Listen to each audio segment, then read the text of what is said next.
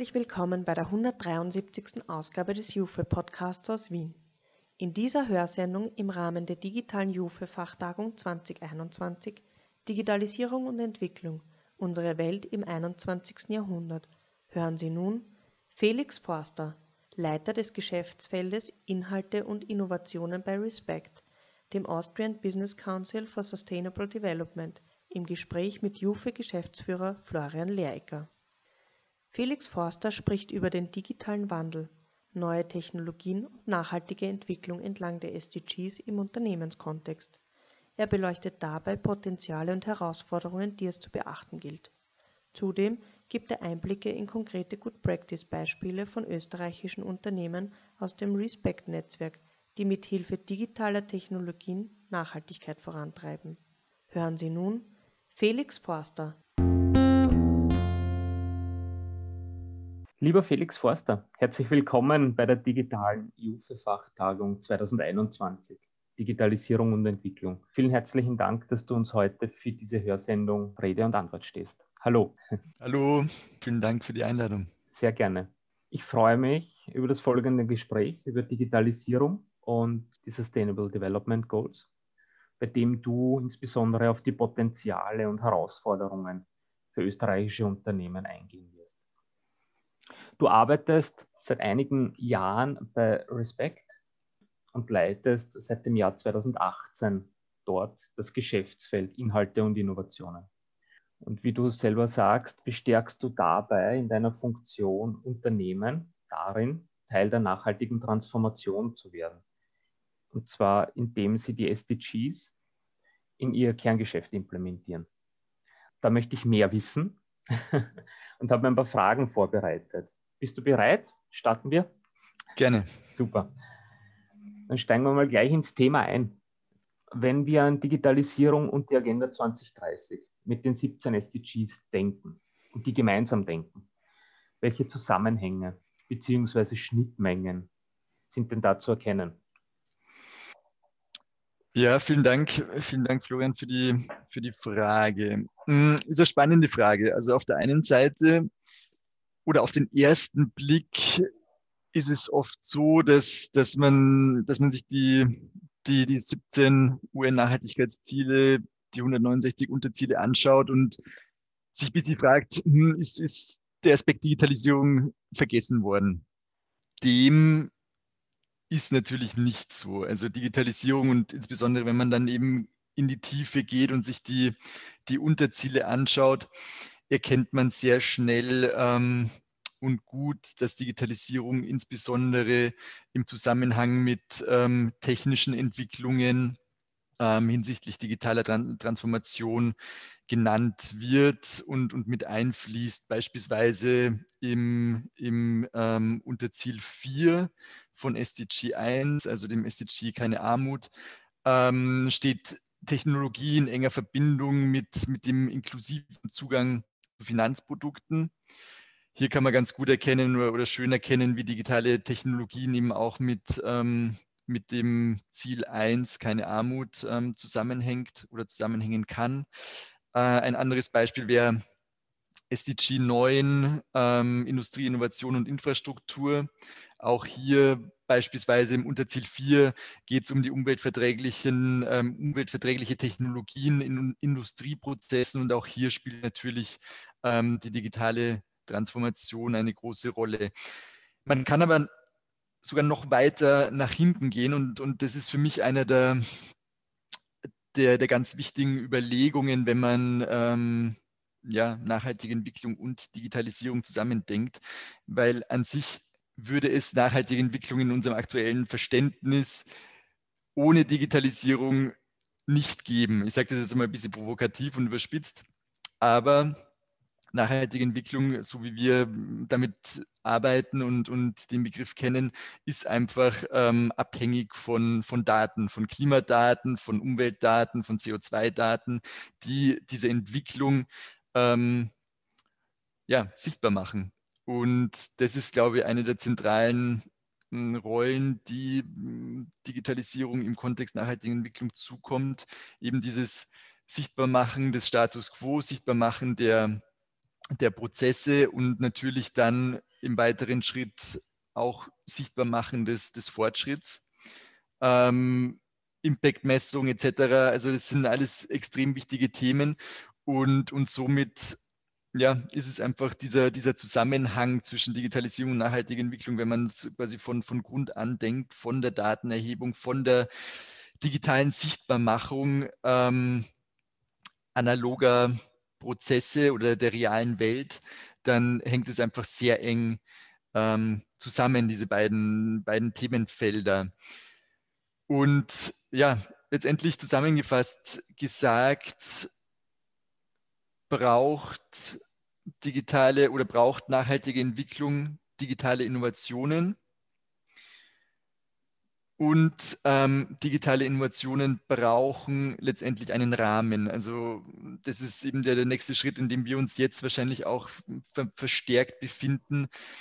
Wie kann Digitalisierung ähm, so gestaltet werden, dass sie einen positiven Impact auf, auf nachhaltige Entwicklung leistet. Also das hm. ist, glaube ich, jetzt die, eine der wichtigen Fragestellungen, mit der wir uns auseinandersetzen müssen und ähm, ja, sowohl auf, auf neue Technologien bezogen, die vielleicht auch noch gar nicht entwickelt sind, als auch rückwirkend natürlich auf ähm, Entwicklungen, die im Rahmen der digitalen Transformation gekommen sind, mhm. ähm, wo es aber in vielen unterschiedlichen gesellschaftlichen Bereichen noch keine, ähm, ja, noch keine, keine Rahmenwerke gibt, wie damit letztendlich umgegangen wird, sodass mhm. diese Technologien ja, letztendlich einen positiven Einfluss auf Gesellschaft und Umwelt haben. Mhm.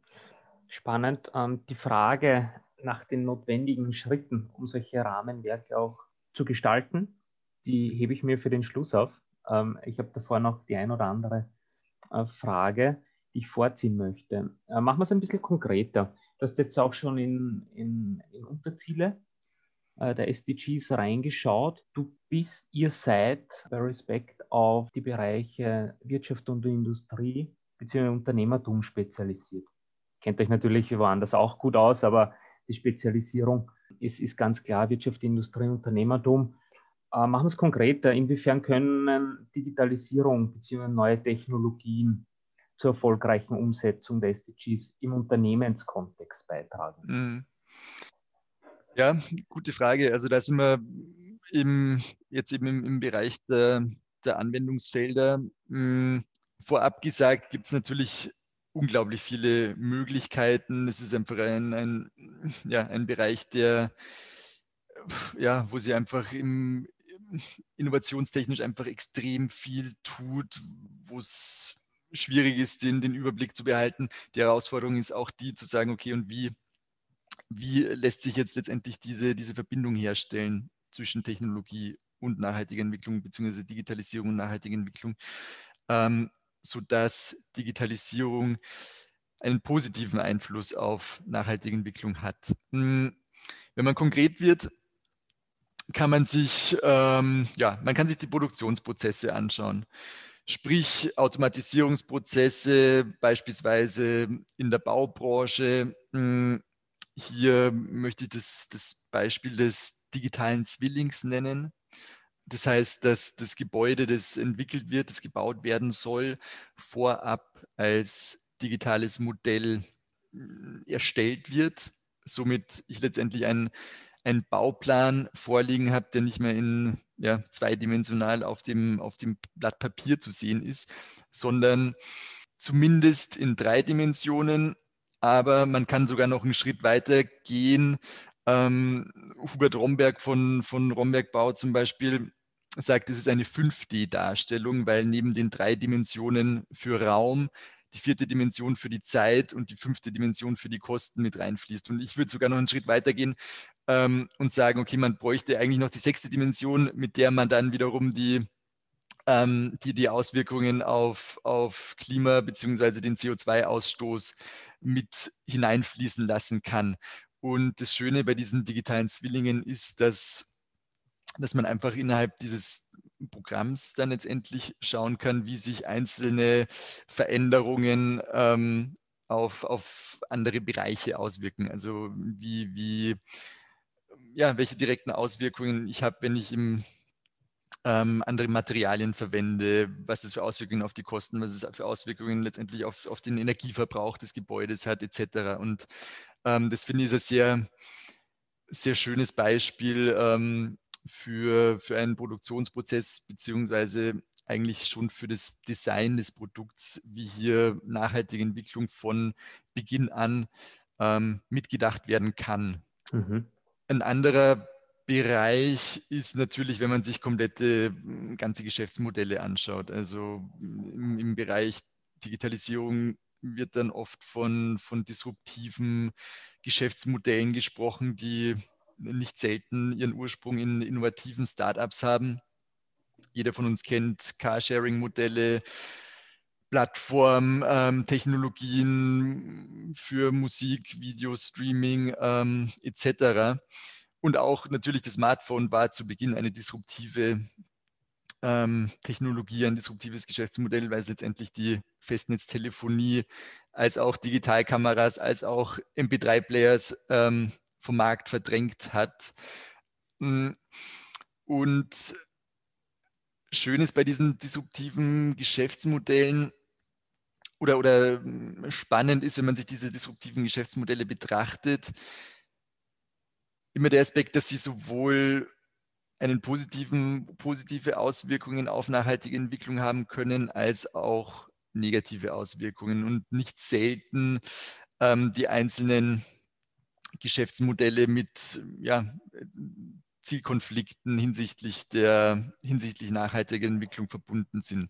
Also beispielsweise nimmt man ein Carsharing-Modell, dann wird auf der einen Seite werden Ressourcen eingespart, indem man das Ziel erreicht, dass ähm, weniger PKWs im, im, Eigenbesitz sind, dass ja, weniger PKWs genutzt werden, weil einfach die, die Verwendung letztendlich verkauft wird.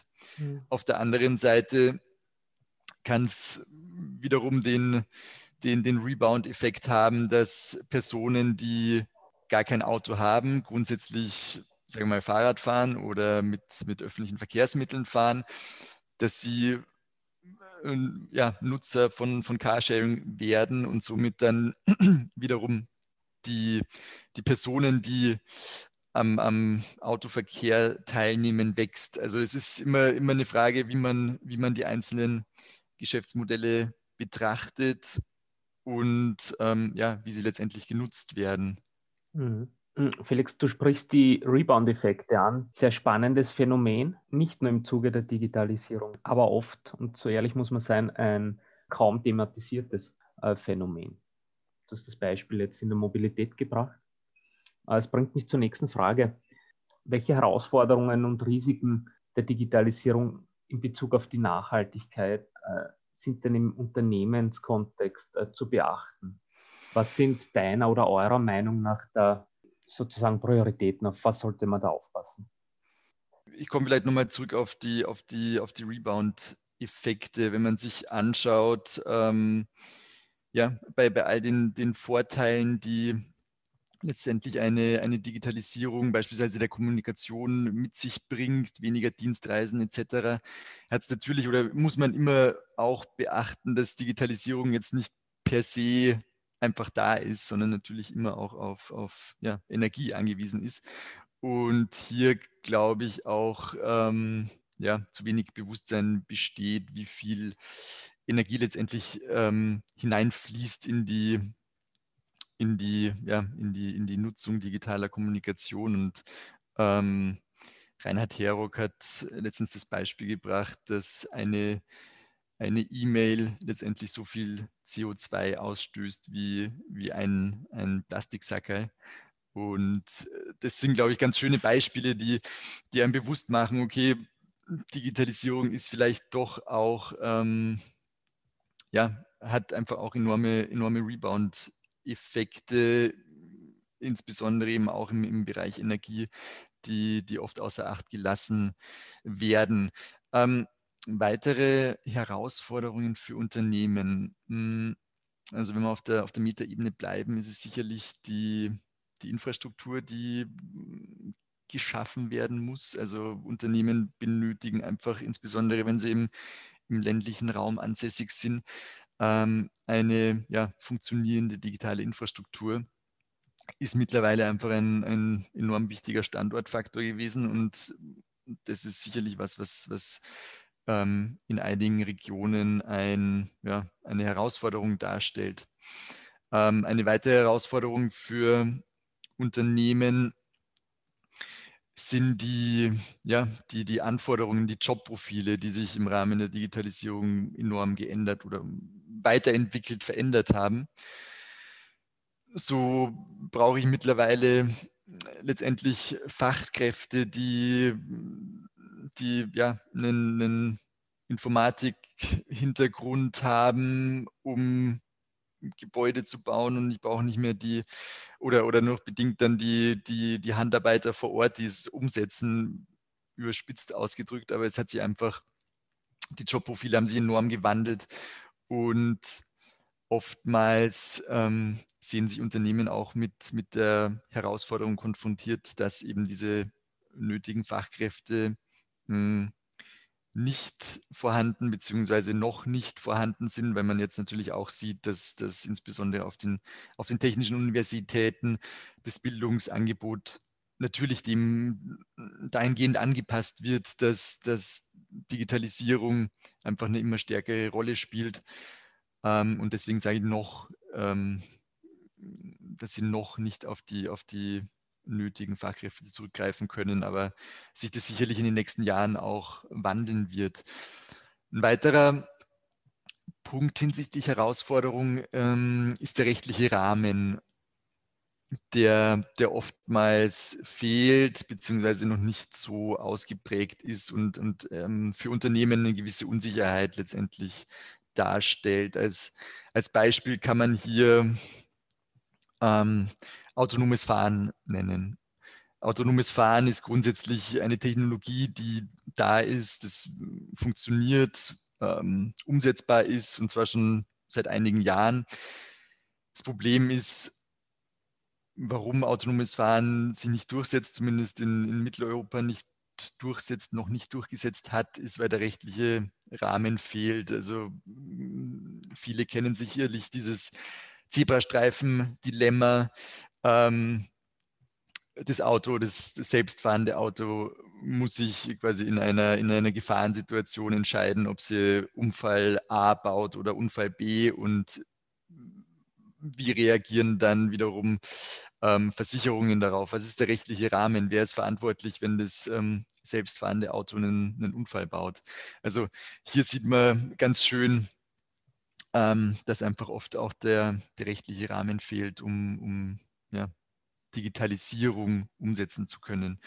Und wenn man sich dann wieder die Verbindung anschaut, Digitalisierung, nachhaltige Entwicklung, dann sieht man natürlich auch hier, dass, dass die, die Verbindung zwischen diesen Bereichen oftmals fehlt. Und das ist ähm, ja beispielsweise könnten die SDGs einen, einen Rahmen darstellen, an dem sich technologische, digitale Innovationen orientieren müssen.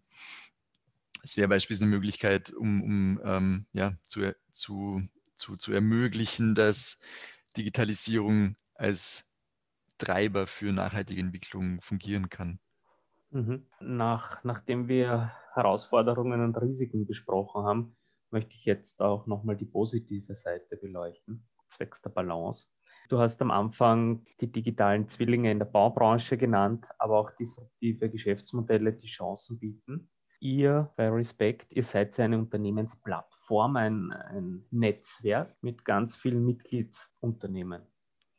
Welche Good Practice Beispiele von euren Mitgliedsunternehmen hinsichtlich Digitalisierung und nachhaltiger Entwicklung kannst du uns denn nennen? Wo, wo können wir was lernen?